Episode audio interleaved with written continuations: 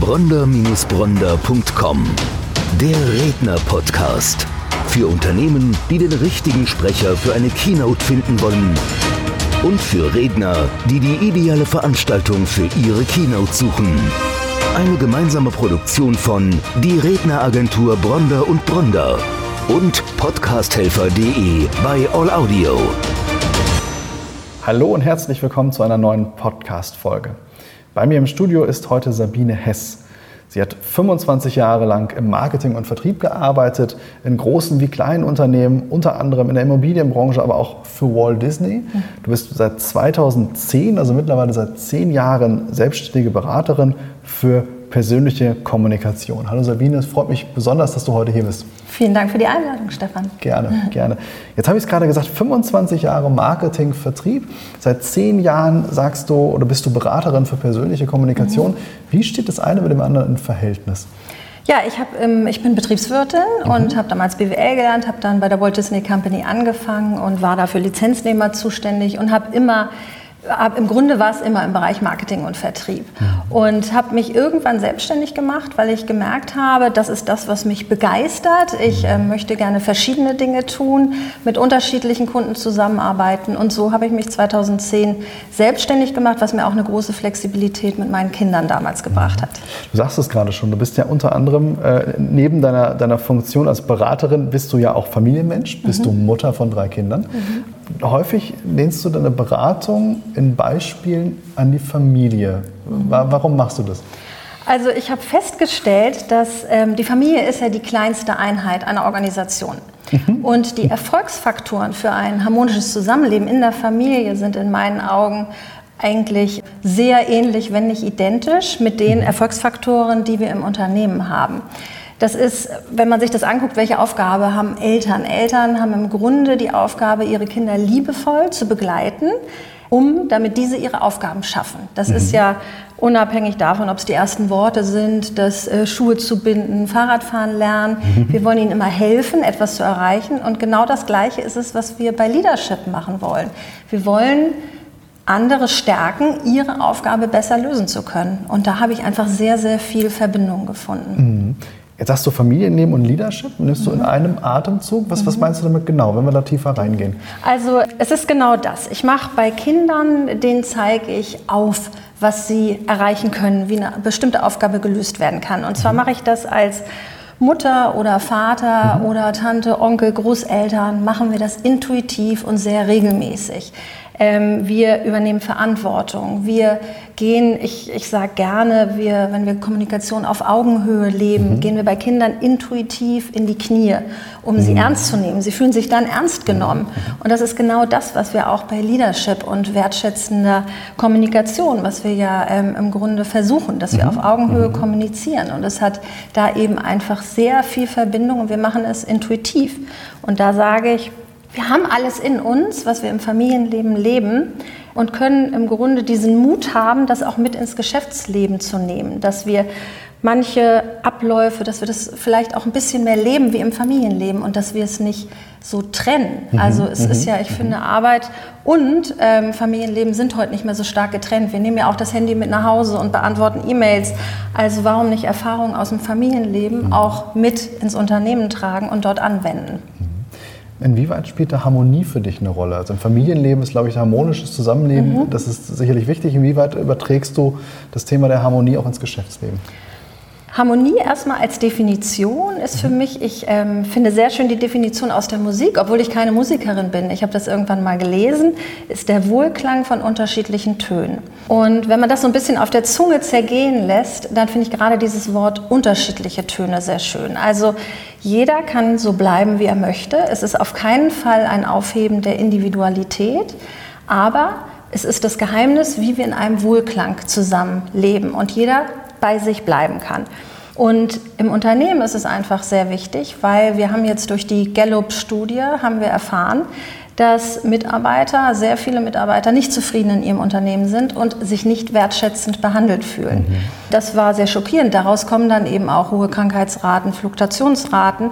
Und ich glaube, Unternehmen sind darum, sind gezwungen, dass sie da andere Methoden finden, dass sich Menschen im Unternehmen wohlfühlen. Außerdem gibt es heute eine Austauschbarkeit von Produkten und Dienstleistungen und auch die Kunden werden nur dann bei dir kaufen wollen, wenn sie dich als Mensch und deine zwischenmenschliche Beziehung schätzen und ähm, ansonsten werden sie es austauschen. Und deswegen glaube ich, ist so eine Harmonie die herzustellen, dass sich jeder wohlfühlt im Unternehmen und im externen Verhältnis zum Kunden und Lieferanten von ganz großer Bedeutung. Mhm. Kann ich absolut zustimmen. Äh, ich weiß, gerade im vertrieblichen Umfeld wird häufig auch die Person gleich mitgekauft, also nicht im, im Positiven. Also die Ausstrahlung, das, was dahinter steckt, weniger ähm, ist in erster Linie eine, eine, rationale Entscheidung für das Produkt da, sondern eigentlich äh, eine emotionale Entscheidung, die sehr viel mit der Person zu tun hat, die eben letztlich Produkt oder Dienstleistung anbietet. Ja. Jetzt hast du ich weiß, also aus, aus, deiner Beratung weiß ich das und das ist gerade auch schon mal, du arbeitest viel mit Bildern. Mhm. Warum machst du das? Warum diese bildliche Vorgehensweise? Also ähm, ich habe festgestellt und irgendwann habe ich, im Grunde habe ich das mit meinem Mann herausgefunden. Wir, wir arbeiten in ganz unterschiedlichen Bereichen und wir haben immer gesagt, okay, erklär mir das mal irgendwie in, im Bild, dass ich das besser verstehe. Und ich finde Bilder eröffnen einem nochmal so einen neuen Aha-Effekt, dass man sich Dinge sehr gut vorstellen kann. Und wenn man das hinterher mit einem Bild verknüpft, dann merkt man sich, hat man, kriegt man vielleicht mehr eine Leichtigkeit und kann dann an die Situation noch mal ganz anders rangehen, dass man sagt, aha, Kommunikation auf Augenhöhe stimmt. Bei Kindern gehe ich auch in die Knie. Vielleicht war ich in dieser Gesprächssituation zu mhm. laut und habe mhm. gemerkt, mhm. der andere ist zurückgeschreckt oder ich war zu leise und hatte das Gefühl, der andere war unsicher, wie er mich einschätzen soll. Und wenn ich mich daran erinnere, dass wir bei Kindern in die Knie gehen, fällt es mir vielleicht einfacher und ich habe dann wie Tools an der Hand, die ich eben auch auch anwenden kann. Das Beispiel mit den Kindern und in die Knie gehen finde ich schon schön. Hast du mhm. noch weitere Beispiele, wo du mit Bildern arbeitest? Ja, ich stelle mir immer vor, also wenn ich, wenn ich im Unternehmen als Unternehmen denke, dann haben wir ja den Einstellungsprozess, dass wir eine Stellenausschreibung haben, machen eine Ausschreibung, mhm. haben oft ein langwieriges ähm, Bewerbungsverfahren, bis wir dann für gut befunden haben, dass der Mitarbeiter kommt. Wenn er dann da ist, gibt es vielleicht teilweise Probleme oder wir haben uns das anders vorgestellt. Und da glaube ich, muss man halt immer den Menschen sehen, den man hat. Und im Familienleben ist es so, also für meine Kinder wurde ich nie gefragt, ähm, ob ich eine Stellenausschreibung habe. Ich bin sehr zufrieden mit meinen Kindern. Ich liebe sie über alles. Ich hätte vielleicht, wenn es eine Ausschreibung gegeben hätte, dann noch mit reingeschrieben, dass sie gerne aufräumen. Das hätte ich mir vorstellen können. Und ähm, vielleicht auch liebend gerne ähm, im Haushalt helfen. Das wären so Dinge gewesen, die hätte ich vielleicht angegeben. Ein wichtiger Punkt wäre noch gewesen, durchzuschlafen. Das wäre auch schon. Kann ich gut verstehen, ja. Hatte ich nicht. Die Kinder kamen so, wie sie waren. Mhm. Und unsere drei Kinder, und so ist es, glaube ich, sehr oft, sind sehr unterschiedlich. Das mhm. heißt, ich spreche unsere Kinder oder wir, mein Mann und ich, sprechen die Kinder ganz unterschiedlich an.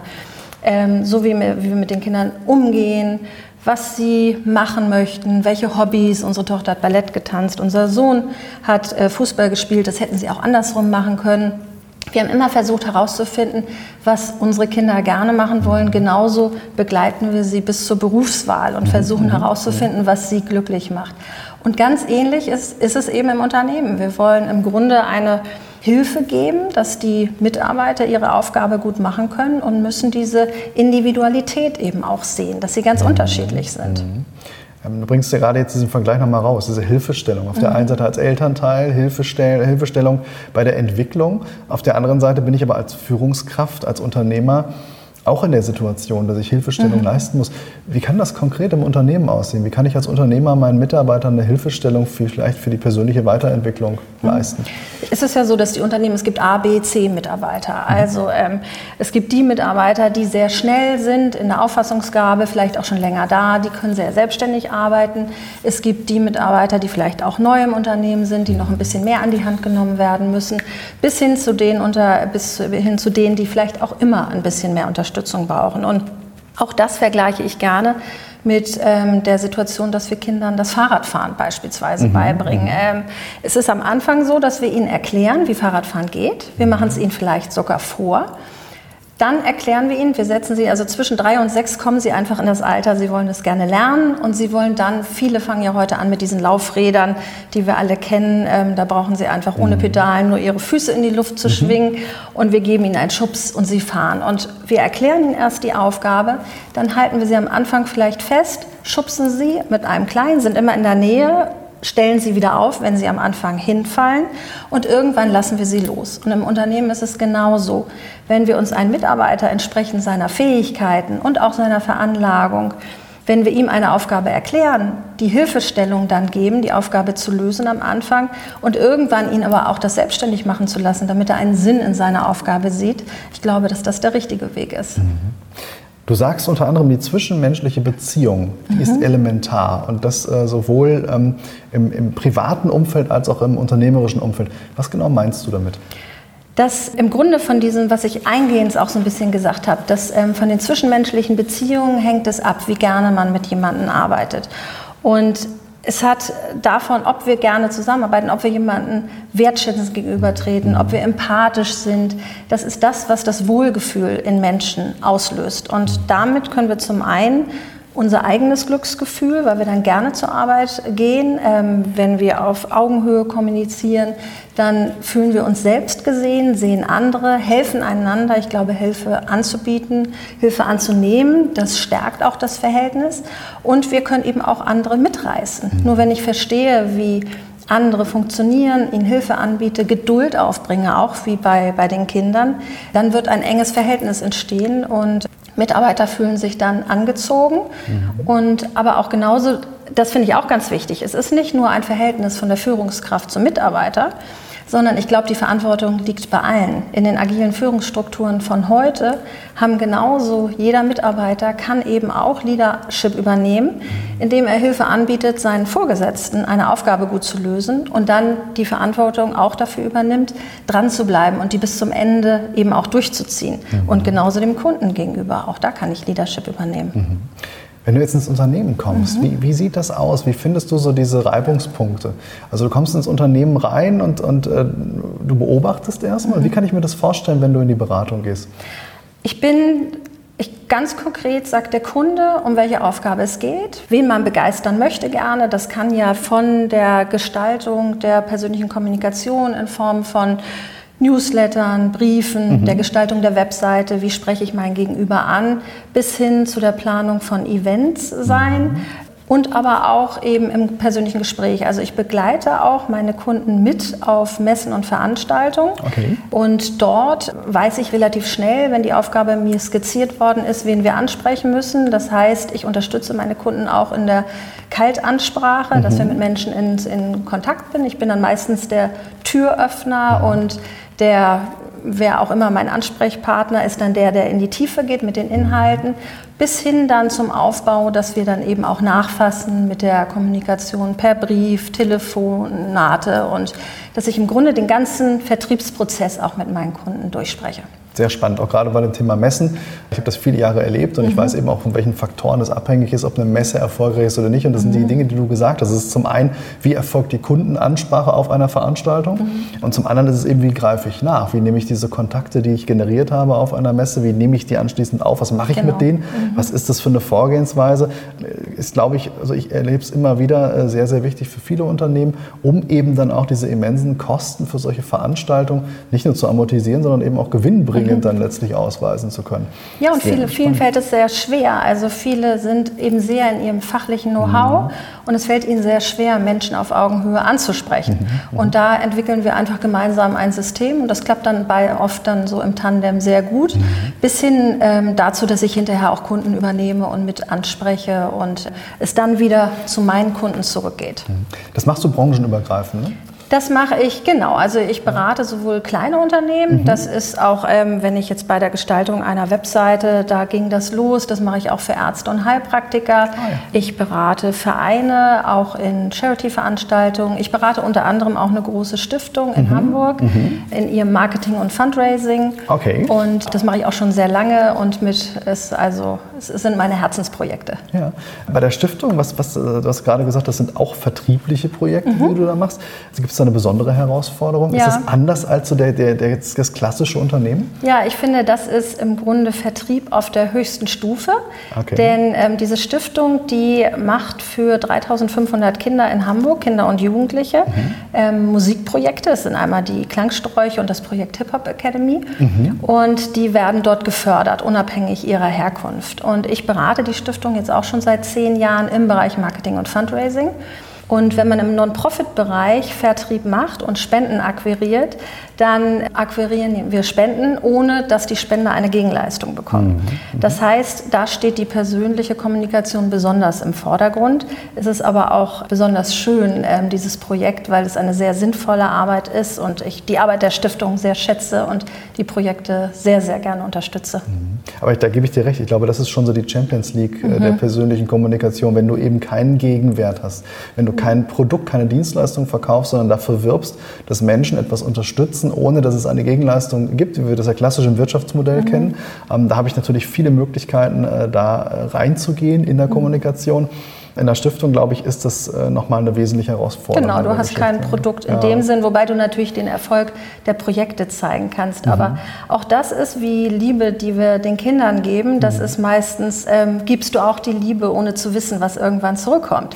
es ist wie Kindness im Unternehmen. Mhm. Du bist nett zu Kollegen, Vorgesetzten oder Mitarbeitern und weißt ja erstmal nicht, was zurückkommt.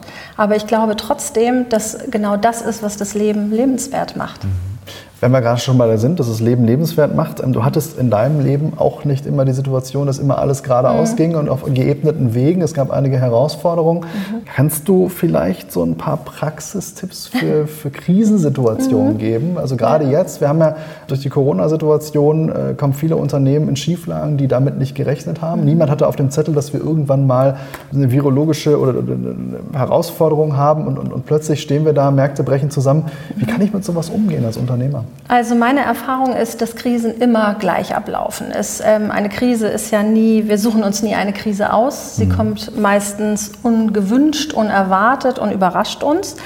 Ich habe die Erfahrung gemacht, dass es, äh, also ich selber in solchen Fällen dann auch erstmal in so eine Art Schocksituation gekommen bin.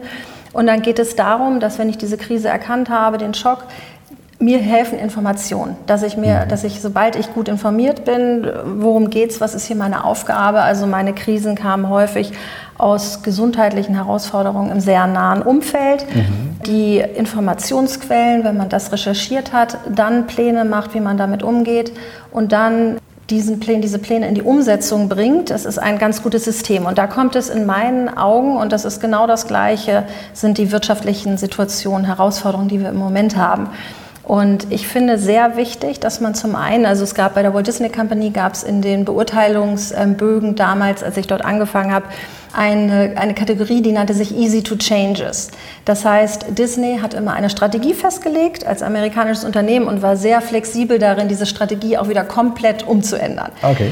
Das heißt, die Mitarbeiter mussten eben sehr easy to changes sein und immer wieder. Und das, glaube ich, müssen wir in einer Krise auch, dass wir die Krise annehmen müssen und müssen im Kopf weit sein, um einfach Lösungen zu sehen.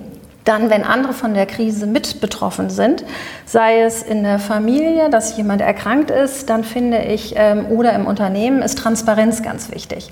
Ich kann die Mitbetroffenen nur dann mitziehen, wenn ich transparent bin und sage, wir haben diese Aufgabe zu lösen und wir werden das gemeinsam schaffen aber auch einfach mit offenen Karten. Und ich glaube, im Unternehmen ist das auch sehr wichtig, dass man, wenn ein Mitarbeiter das Unternehmen verlässt, der vielleicht eine große Verantwortung hatte, ist es auch gut, wenn die, das Team, die unter ihm sind, wenn die Bescheid wissen darüber und einfach wissen, es kümmert sich jemand um uns, wie es dann auch weitergeht. Und last not least ist ähm, eine positive Einstellung dann auch wichtig für jede Krise. Also wenn wir easy to change sind, transparent waren und dann mit Motivation und Optimismus ähm, jemanden vorhergehen, dann können wir auch andere mitnehmen. Also unsere Kinder, es ist ja so, dass Kinder haben erstmal sogenannte Mutmacher. Das sind mhm. erstmal Eltern, Großeltern und wenn sie größer werden, kommen da so Kinderbuchfiguren dazu. Also bei meinen Kindern waren das Pippi Langstrumpf, mhm. Bibi Blocksberg, Skywalker. Mhm. Auch Erwachsene haben Mutmacher. Das kann der Dalai Lama sein, die Mutter Teresa, je nach den eigenen Werten. Und ich glaube, es ist ganz hilfreich, wenn man jemanden hat, der mit positiver Ausstrahlung jemanden vorweggeht. Und ähm, bei unseren Kindern war es immer so, wenn wir ihnen positiv gesagt haben, du lernst das mit dem Fahrradfahren, du schaffst das, das war natürlich viel hilfreicher, als wenn wir böse geguckt hätten und gesagt hätten, oh, jetzt stell dich nicht so doof an und ähm, die Lisa kann das aber auch schon.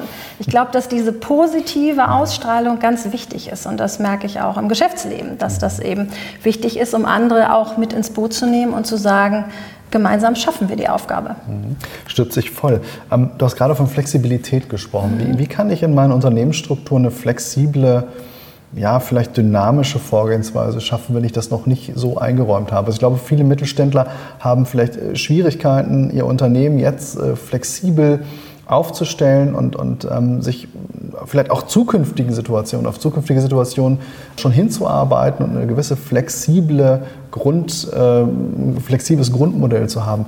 Was, was können da Ansätze sein? Wie kann ich flexibel agieren? Also die Agilität der Unternehmen heute, die ähm, zahlt ja schon darauf ein, mhm. dass im Grunde in agilen Führungsstrukturen einzelne Mitarbeiter für unterschiedliche Projekte die Verantwortung bekommen. Und zwar mhm. immer nach dem, was sie können, was für Fähigkeiten. Und ich glaube, wenn man sich jetzt an einen Tisch setzt, die Transparenz walten lässt und sagt, so, wir haben die und die Probleme, wir müssen einfach gemeinsam jetzt gucken, wie können wir kreativ sein, wie können wir antworten auf die Herausforderung, dass sich da dann einfach auch neue Möglichkeiten daraus ergeben. Mhm. Also einfach ein bisschen Easy to Changes, die mhm. Richtung wechseln, transparent rangehen und im Team, immer im Team. Ich glaube, es ist ganz mhm. wichtig.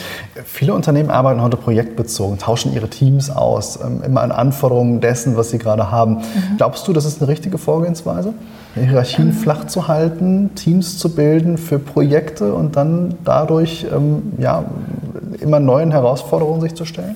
Ich glaube, es ist die Mischung. Also ich glaube, das glaube ich auf jeden Fall. Ich glaube, was ich vorhin kurz gesagt habe, dass eben Leadership, es geht immer von unterschiedlichen Richtungen aus. Und wenn man da die Hierarchien flach hält, dann ist man einfach schneller, kann schneller reagieren. Wahrscheinlich braucht es dann am Ende des Tages auch noch jemanden, der die Verantwortung, der muss die dafür nehmen. Also ich glaube, wenn er alles mit einbezogen hat, ähm, dann braucht es trotzdem der, der mit seinem Kopf ja dahinter mhm. steht. Mhm. Also ein Endentscheider braucht es dann doch noch. Aber darunter auf der Ebene würde ich auf jeden Fall die Hierarchien flach halten. Ja. Es ist eine sehr spannende äh, Sichtweise, dass du das Familienleben mit Leadership verbindest. Mhm. Äh, klar, ich bin natürlich auch Unternehmer und Vater, insofern kann ich viele Dinge nachvollziehen und, und muss an der einen oder anderen Stelle schmunzeln, weil ich merke, äh, dass tatsächlich diese, diese Verbindungen da sind, auch wenn mir die vielleicht gar nicht äh, so bewusst waren bisher sehr spannende Ansätze. Jetzt ist die Frage, wo, wofür kann man dich buchen? Also du bist ja zum einen als, als, als Coach, als, als Beraterin unterwegs, aber zum anderen weiß ich, du stehst auch auf, auf Bühnen und mhm. hältst Vorträge. Wofür kann man dich buchen? Man kann mich genau für diese Vorträge buchen, um die Bilder zu liefern. Das kann im Vertrieb sein, plane dein Event wie einen Kindergeburtstag. Da mhm. gibt es nämlich auch sehr viele Parallelen. Okay. Bis hin zu Kommunikation auf Augenhöhe, Leadership-Themen, das geht ganz breit. Du wirst überrascht sein, wie viele ähm, Beispiele es dort gibt. Außerdem haben wir angesprochen, dass ich berate mhm. und ähm, ja, wer dann nochmal die Projekte von der Stiftung Kulturpalast unterstützen möchte, auch dafür bin ich Ansprechpartner. Sehr, sehr spannend. Ich danke dir sehr für das Gespräch. Wir könnten sicherlich noch lange darüber sprechen, weil wir natürlich auch ähnliche äh, Grundwurzeln haben, was das Thema Marketing, Vertrieb angeht. Ähm, aber wir kommen so langsam an das Ende unserer Sendezeit und insofern sage ich vielen lieben Dank, dass du den weiten Weg aus Hamburg heute nach Mainz angetreten bist. Hat mir sehr viel Spaß gemacht, waren sehr viele interessante Informationen drin und äh, ja, es bleibt mir am Ende eigentlich nur noch zu sagen, vielen Dank. Danke, dass ich kommen durfte. Danke Gerne. für die Einladung. Bronder-Bronder.com Der Redner-Podcast. Für Unternehmen, die den richtigen Sprecher für eine Keynote finden wollen. Und für Redner, die die ideale Veranstaltung für ihre Keynote suchen. Eine gemeinsame Produktion von Die Redneragentur Bronder und Bronder und podcasthelfer.de bei All Audio.